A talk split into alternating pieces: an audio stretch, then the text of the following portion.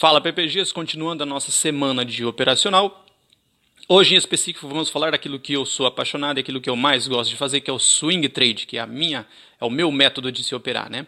Swing trade nada mais é do que você comprar a ação, ficar posicionado nela alguns dias e sair no lucro, ou se caso a ação não fizer o movimento que a gente espera, eu saio dela é, com pouco prejuízo ou então antecipadamente no 0 a 0.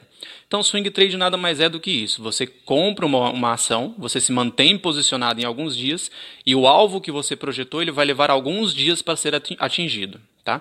Para isso, sim, eu preciso ter dinheiro em caixa e trabalhar com o meu capital tá certo? Então eu não tenho aquela questão da alavancagem como a gente viu no day trade. Eu consigo operar de acordo com o meu caixa. Então eu tenho que ter muito cuidado com isso. Eu tenho que calcular certinho o número de ações que eu consigo comprar, o quanto eu consigo manter posicionado.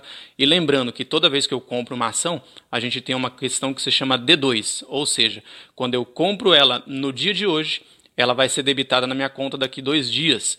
E o mesmo jeito que eu vendo ela hoje, daqui dois dias esse dinheiro vai estar disponível para mim também. Então eu tenho que ter muita atenção quando comprar e quando vender as próximas ações. Tá certo?